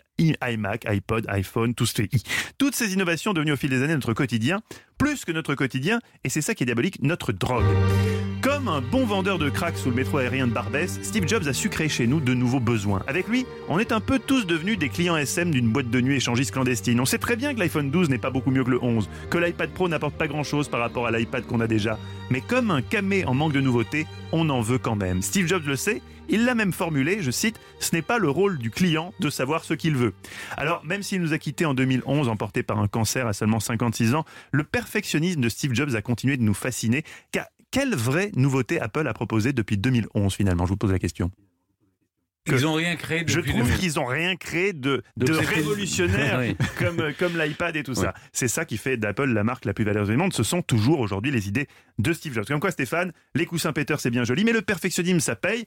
Perfectionnisme qui se combinait chez Jobs avec une force de travail extraordinaire. Il serait temps d'essayer. Pour l'instant, on ne peut pas dire que le perfectionnisme et la force de travail soient votre force, Stéphane, comme le prouve cet échange survenu hors antenne il y a quelques jours. Puis, euh, du coup, ta, ta semaine, tu vas prendre ta semaine de. Ces vacances de la Toussaint pour les gamins, là. Alors, je prends pas ma semaine ou ma émission. Ah oui, c'est vrai. Ah, donc, on a une émission à faire, Stéphane. Alors là, vous n'êtes pas du tout euh, dans les traces de Steve Jobs. hein. Il va falloir bosser un peu plus. Bon, euh, à part, à part me, me, me titiller, là, euh, il y, a- avait du faux quand même Il n'y avait votre- pas de faux. A- l'entretien d'embauche, c'était vraiment êtes-vous puceau et avez-vous pris du LSD C'est Il fallait vrai, répondre vrai. Il fallait, il fallait répondre non à la première, Oui. euh, oui à la seconde. Ici Europe 16h-18h sur Europe 1. Stéphane Bern et Mathieu Noël. 1. Historiquement vôtre. Nous en avons terminé avec notre thème du jour. On a parlé aujourd'hui des perfectionnistes de l'histoire de Léonard de Vinci à Steve Jobs en passant par Nadia Comaneci. Nous entrons dans la dernière demi-heure de l'émission. On raccroche les wagons du présent avec l'origine d'une expression, d'une recette et d'un objet ou d'une pratique avec vous, David Castello-Lopez. Oui, exactement. Et, aujourd'hui, je vais vous parler donc euh, des origines du basket. Euh, moi, il y a un truc que je trouve vraiment très très triste dans la vie. C'est le truc d'être le plus triste, c'est c'est d'avoir vraiment très très envie hein, d'être fort à quelque chose, de travailler énormément à l'être, et puis d'échouer comme une merde. Ah, voilà. on sent Voilà. une histoire personnelle. Oui, oui. Quand j'avais 13 ans, je voulais ce que- tout ce que je voulais dans la vie, de toutes mes forces, c'était d'être basketteur professionnel. À chaque fois que je marchais dans la rue, j'essayais de toucher les panneaux ou les barres d'échafaudage. Moi j'y arrivais- aussi Euh, Voilà, j'y arrivais pas vraiment. Et puis surtout, j'avais j'avais un de ces petits paniers qu'il y a dans la rédaction d'Europe 1 d'ailleurs. Moi Ces- aussi ces, ces petits paniers qu'on peut mettre à la hauteur qu'on veut. Bien sûr. Et du coup, on peut dunker comme un malade en faisant des sûr. 360. Ouais. Euh, et, et Moi, moi, que je vous l'aviez mis à un mètre. voilà, exactement. On peut le mettre à la hauteur qu'on veut, donc on peut faire des 360. Et, et je me disais que fondamentalement, euh, j'avais grave les skills pour jouer en NBA. Hein. Euh, le truc, c'est que je jouais dans un club du 18e arrondissement qui s'appelait le Club Championnet. J'avais un coach qui s'appelait Pascal, et en un an, il m'a pas sélectionné une seule fois pour jouer un match de championnat, pas une seule. Et en plus, c'était super cruel parce qu'à la fin de chaque entraînement, il nous rassemblait autour de lui et il hurlait le nom des gens qui étaient sélectionnés et jamais, jamais le mien. Sauf une fois, parce qu'il y avait tellement de gens qui étaient sélectionnés que c'était plus rapide de dire juste le nom de ceux qui l'étaient pas. et, et- Et pourquoi il vous a jamais sélectionné mais parce que j'étais mauvais. Voilà, Ah, je suis allé le voir d'ailleurs. et Il m'a- dit bah oui, mais c'était pas possible. Voilà. Euh, et donc moi j'ai voulu savoir, 25 ans plus tard, d'où venait ce sport hein, de FDP qui n'avait pas voulu de moi. Et comme souvent, mes recherches m'ont m'ont amené à prendre l'avion pour cette fois-ci aller au Texas dans une ville qui s'appelle Corpus Christi. Euh, Corpus Christi, ça a pas beaucoup d'intérêt, mais quand même un peu. Bon, déjà ça veut dire Avec le le nom, oui. oui, ça veut dire le corps du Christ, ce qui est un tout petit peu rigolo quand même, parce que je veux dire, s'il y a bien un endroit, je peux vous assurer, qui évoque pas du tout le corps du Christ, c'est vraiment Corpus Christi au Texas, hein, parce que c'est principalement moche. C'est pas complètement moche non plus, parce que c'est un terminal pétrolier, donc il y a plein de, de raffineries de pétrole, et moi, quand il y a des raffineries de pétrole, bah, je suis content. Voilà. C'est comme les porte-conteneurs. Voilà, exactement. ça- Mais c'est tellement beau, c'est des sortes de, de centres Pompidou, mais de bon goût, vous voyez, sans, sans les installations d'art contemporain inutiles à l'intérieur. Mais à Corpus Christi, il y a aussi un vieux monsieur qui s'appelle James Naismith. Et si je suis allé le voir, c'est que c'est tout simplement le petit-fils de l'inventeur du basket. Alors, il a un petit peu connu son grand-père, mais pas non plus énormément, parce qu'il est né en 1936 et que son grand-père, lui, est mort en 1939. Mais quand même, c'est lui la mémoire de, ma, de la famille, pardon, de ma famille, de la famille, et il m'a tout expliqué. Le grand-père de James, il s'appelait également James, euh, James Naismith, il avait deux caractéristiques. Il était un chrétien, et deux, il était bien stock. Vous voyez? C'est ce que ça veut dire stock? Non. Moi, oui, oui. Stock, c'est le di- diminutif de stockma, qui est euh, le verlan de mastoc, qui veut dire costaud. Costaud. Voilà. Euh, et donc il était chrétien et stock à la fois, et il est devenu professeur d'éducation physique dans une, dans une YMCA. Vous savez ce que c'est une YMCA Une auberge jeunesse. Une auberge jeunesse, mais un, un type un peu particulier. En fait, au départ, c'est une association chrétienne assez typique du christianisme du 19e siècle. C'est-à-dire que, que on, est, on est plein de, de garçons. Il faut euh, il- et et c'est l'idée qu'il y a un lien entre la forme physique, la forme mentale, la vertu et donc le rapport peu, à Dieu. C'était Oui. pareil dans la Rome antique. C'est hein. aussi Oui, un oui, Indien, un cow-boy et un. un- Exactement. Exactement, c'est aussi une c'est chanson. jeunesse à vous, Olivier. YMCA. Exactement, détourné dans cette chanson. It's fun to stay in the YMCA, oui, et- exactement. Euh, et donc le truc c'est que le- de- dans la YMCA, euh, l'hiver, les élèves de James, ils s'ennuyaient énormément parce qu'il faisait trop froid, ils pouvaient pas jouer au foot. Du coup, ils sont complètement déchaînés et relous. Et un jour, le directeur de la YMCA, il a dit à James. Tu veux pas inventer un nouveau sport qu'on puisse jouer en intérieur, s'il te plaît, pour qu'ils arrêtent de, hein, de nous emmerder? Et James, il se souvenait d'un jeu qu'on appelle le canard sur le caillou, et dans lequel on pose une pierre sur un rocher, et il faut déloger cette pierre en lançant une autre pierre en cloche. Mais lui, il va plus loin, il réfléchit, et finalement, il, il- invente le basket. Il accroche deux paniers à fruits à 3,05 m, qui est la hauteur de la rambarde du gymnase, et qui est encore aujourd'hui la, officielle, hauteur officielle des paniers. Et le 21 décembre 1891, il organise le premier match de basket de l'histoire de l'humanité. Et il existe un enregistrement de la voix Mais de James non. Naismith qui a été fait quelques mois avant sa mort en 1939 et qui raconte le premier match de l'histoire et en particulier le fait qu'il manquait dans ce premier match beaucoup des règles élémentaires du basket comme celle par exemple de ne pas avoir le droit de courir n'importe comment avec la balle. On va l'écouter, euh, on euh, je vais traduire après, non, je traduis en même temps parce que c'est un petit peu long. On peut y aller. Les garçons ont commencé à se tacler, à se pousser et à s'envoyer des coups de poing. Ça a terminé en mêlée générale. Avant que je puisse les séparer, il y en avait un qui était KO, plusieurs qui avaient des yeux au beurre noir et un autre qui avait l'épaule démise. C'était un peu du rugby C'était un complètement du rugby. Mais petit à petit, euh, James, il a mis euh, les règles qu'on connaît en place et ça a eu un succès fou. D'abord dans les YMCA un peu partout dans le monde et puis, et puis partout. Et euh, James, il a vécu suffisamment longtemps pour voir le basket entrer aux Jeux Olympiques en 1936. Euh, et truc assez rigolo- rigolo, vous savez où se trouve le plus ancien terrain de basket Bah, du monde encore oui, debout mais alors du coup, je comprends pas pourquoi. Puisque ça a été inventé là-bas. C'était une, c'était une YMCA, donc il y avait un réseau de YMCA partout dans le monde et très très vite ça s'est diffusé. Et oui, il faut le dire, c'était à Paris. Et c'était à Paris, oui, tout à fait. C'était à Paris et c'est dans un endroit qui, qui On peut le visiter Oui, On peut oui. le visiter dans les journées du patrimoine. C'est pas Ouais, ouvert. ah, euh, c'est tout le ouvert temps. tout le c'est où? C'est rue de Trévise, donc c'est pas un endroit. Ah C'est oui? vraiment juste à côté de là où ça où ça a explosé. Euh, Ah oui? Il n'y a Oui. pas beaucoup. Et de... c'est à côté aussi de De chez là où certains vivent effectivement Oui. autour de cette table. Et- Effectivement, c'est pas Là où loin. on vit avec. euh, Oui, on vit, on vit pas ensemble, mais on vit pas loin. Ah, vous n'êtes pas loin de l'autre. Euh, voilà. Et, et quant à moi, voilà, après avoir échoué au basket, j'ai échoué à une quantité folle d'autres sports. Et le dernier en Ça l'objet d'autres Oui, voilà. Le dernier en date, c'est le baseball. Il y a 5 ans, je Non, me suis bah, le baseball. passionné pour le baseball. Je me suis inscrit dans un club. Et bon, bah, j'étais mauvais, quoi. Je suis pas Mais fait pour le il sport. C'est comme peut-être ça. que quoi. vous y redanciez maintenant. Oui. Mais vous savez.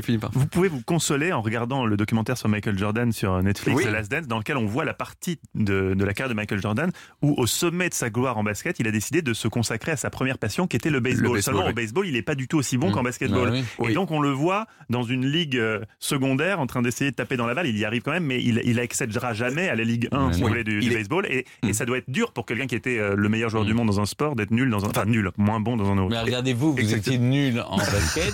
Et vous êtes nul en baseball. Et, et- vous êtes- Mais vous êtes bon en chronique. Et voilà, voilà. et c'est ça Et- et vous l'essentiel. C'est ça l'essentiel. Alors, c'est- c'est Vous avez trouvé votre voie. Mais Voilà. c'est ça qui est beau. Merci, David. On retrouve les origines en podcast sur toutes les applis audio et sur le site europe1.fr. Et restez avec nous tout de suite, la recette d'Olivier Pouls. 16h-18h sur Europe 1. Stéphane Bern et Mathieu Noël. Historiquement vôtre. Se cultiver, c'est bien, mais se restaurer, c'est important aussi. Chaque après-midi, pile au moment où on commence justement à réfléchir au dîner, nous convions à notre table l'un des plus solides estomacs du pays. On lui connaît bien des surnoms, l'aspirateur à choucroute, l'intestin infini. On l'appelle le chicon aussi. Oui, mais pas pour d'autres raisons. Olivier Pouls, vous êtes avec nous, vous nous racontez l'histoire d'une recette. Aujourd'hui, une recette euh, ancienne, mais qu'on ne trouve plus trop au menu des restaurants. Bah oui, c'est vrai que c'est étonnant parfois comme euh, la mode dans la cuisine euh, laisse filer des, des plats qu'on a adorés puis ils disparaissent La pour des de raisons que ouais alors la tête de veau euh, on peut en trouver encore ça n'a pas complètement disparu il y a des bistrots Ouais, qui, le- truc de qui fétichiste. le font mais alors, on n'est pas à l'abri d'un comeback hein, parce que il y a, y a- y a quelques années le pâté en croûte était un peu désuet il est revenu très à la mode passion, le pâté en Ouais, croûte, le, hein. le- le lièvre à la royale, à un moment on n'en Mm. faisait plus, maintenant il y en a partout. Alors j'espère qu'un jour on reverra le canard à l'orange sur nos tables parce que franchement c'est bon. Moi je, je trouve que Ça dépend c'est bien fait, j'adore ça. Parce que ce qui est intéressant dans le canard à l'orange, c'est la dimension sucrée, salée et l'amère, l'amertume qui est quand même une saveur très intéressante en Mhm. cuisine. Alors, les Italiens prétendent que ce sont eux, et une fois encore euh, rapporté en France par Catherine de Médicis, hein, décidément, elle, elle avait, Non, elle elle, dans ses bagages un certain nombre de recettes, mais plus vraisemblablement, ce serait du côté de Séville, euh, où il y avait une, une importante production de- d'orange amère qu'on aurait euh, euh, associé ces, ces deux produits, le, le canard et l'orange. Mais les vraies euh, lettres de noblesse dans la gastronomie de, de ce plat, c'est à Paris, c'est en 1945, dans un restaurant qui existe toujours, qui s'appelle La Serre. Restaurant ouvert par René Lasserre en 1942. Il a ouvert en 42. Il est ouvert Hmm. en 42. Oh, la belle époque Oui. On savait Je sais pas s'il y avait beaucoup de clients à l'époque, ou en tout Il cas, ils avaient des autres moi. tenues. Mais ce restaurant existe toujours et le canard à l'orange est toujours à la carte. Il était euh, donc codifié euh, par René Lasserre en 1945. Et c'est vrai que c'est un plat assez étonnant, mais finalement, moi je trouve pas si désuet que ça. Et je vais d'ailleurs vous en donner la recette parce que vous allez pouvoir le refaire chez vous. C'est assez facile. Alors pour euh, faire du canard à l'orange, bah, il faut du canard évidemment, Mhm. un, un canard ou des magrets de canard, comme On vous prend, voulez. oui, voilà, je posais la question. On prend tous les morceaux ou euh, seulement des magrets? Dans la vraie recette, on prend un canard, Canard entier. entier, mais ouais. si vous êtes deux, euh, un canard entier, ça fait peut-être beaucoup, ou une petite canette, ou vous pouvez prendre des magrets. Alors le canard, vous allez euh, tout simplement le mettre dans une cocotte au four pendant euh, 35-40 minutes hein, pour, pour le cuire. On va le, le réserver et on va récupérer la cocotte, on enlève le, le canard. Dedans, on va déglacer avec un peu de grand marnier. On va faire ce qu'on appelle une gastrique, c'est-à-dire un caramel au vinaigre. C'est très facile. Vous bien. rajoutez, vous mettez sur le, votre euh, cocotte sur le feu, vous rajoutez une cuillère, euh, une cuillère de, de, de- de sucre, vous rajoutez un joli trait de vinaigre, un petit peu de fond de viande, si vous en avez, c'est mieux. Et puis le jus d'une orange. Vous allez laisser mijoter ça pendant une dizaine de minutes. Vous euh, prélevez euh, les morceaux de votre canard que vous allez remettre à, réchauffer dedans. Et puis, bah, il vous restera plus qu'à rajouter des suprêmes d'orange pelés à vif, comme on dit, c'est-à-dire une orange que vous aurez bien taillée. Vous savez, on va on va chercher les quartiers en enlevant le- la, la petite peau blanche Oh, qui les C'est dégueulasse la peau blanche là. Ouais, c'est pas bon. C'est Et donc c'est ce qu'on appelle pelé à vif. Donc on enlève la peau et les petits euh, et les petits morceaux de, de peau blanche. On rajoute ça et on réchauffe et puis on a un canard à l'orange parfait à être servi. Et alors la grande tradition normalement chez la serre en tout cas c'est de les- le servir avec des pommes soufflées. Autre grand incontournable de la cuisine. euh, Mais c'est quoi des pommes soufflées? Vous savez, c'est ces pommes de terre qui, tac, soufflent. Elles, ont, elles sont creuses à l'intérieur. Je vous en raconterai l'histoire qui est assez étonnante. C'est qui comme des ampoules. Vous voyez des mais- ampoules que vous pouvez avoir quand vous... ben, C'est en pommes de terre.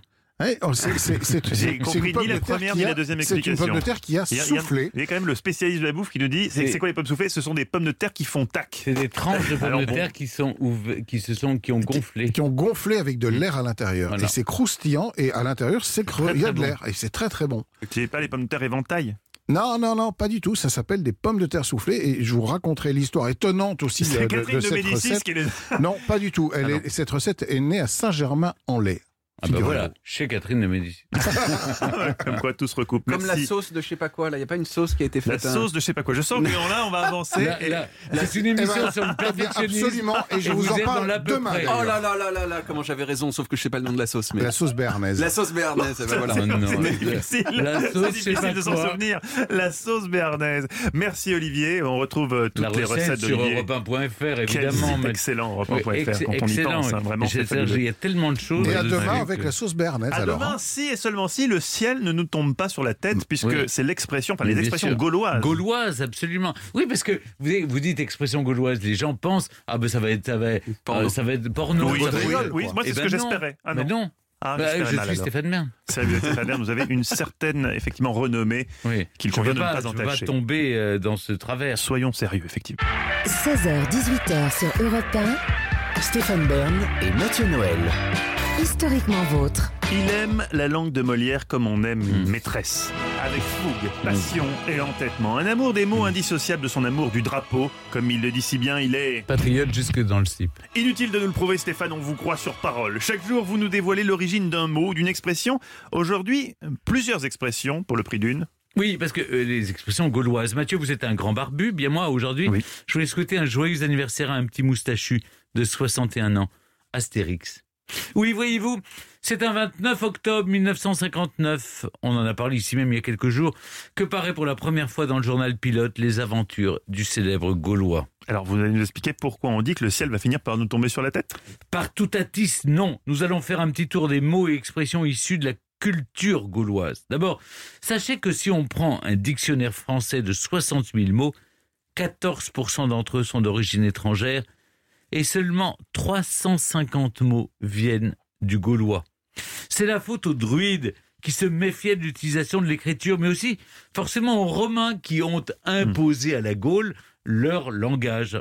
D'ailleurs, ce qui est amusant de constater, c'est que la civilisation romaine, ayant pris son essor grâce au commerce, a été à l'origine de mots désignant des choses qui se monnayaient, contrairement à d'autres qui échappaient à la vente. Ainsi, le miel est un mot romain, mais la ruche est un mot gaulois. Dans la même logique, le vocabulaire noble a été accaparé par l'envahisseur, là où les choses peu reluisantes ont été laissées aux Gaulois.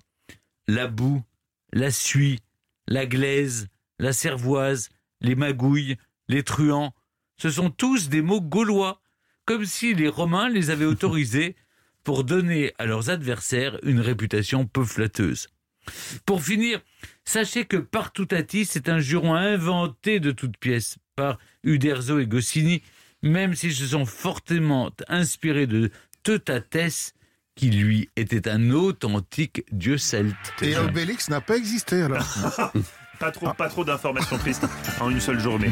Historiquement Vôtre se termine déjà.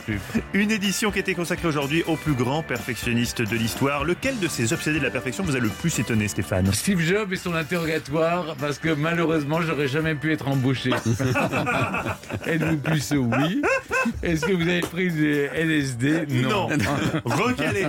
Allez bosser chez IBM. En tout cas, on se retrouve demain avec trois nouveaux personnages que rien ne relie a priori, mais qui, comme d'habitude, ont un point commun la soif de l'or. Ah bah vous allez vous y retrouver. oui, nos personnages demain ont tous un rapport à l'or. Tout en Camon, Oui. les 49ers Ouais. et Julien Doré, mon héros. Quand je pense qu'il y en a qui disent que parfois nos thèmes sont tirés par les cheveux, là, franchement, on est top. Capillotracté, à demain Retrouvez Historiquement Vôtre tous les jours de 16h à 18h sur Europe 1 et en podcast sur europe1.fr.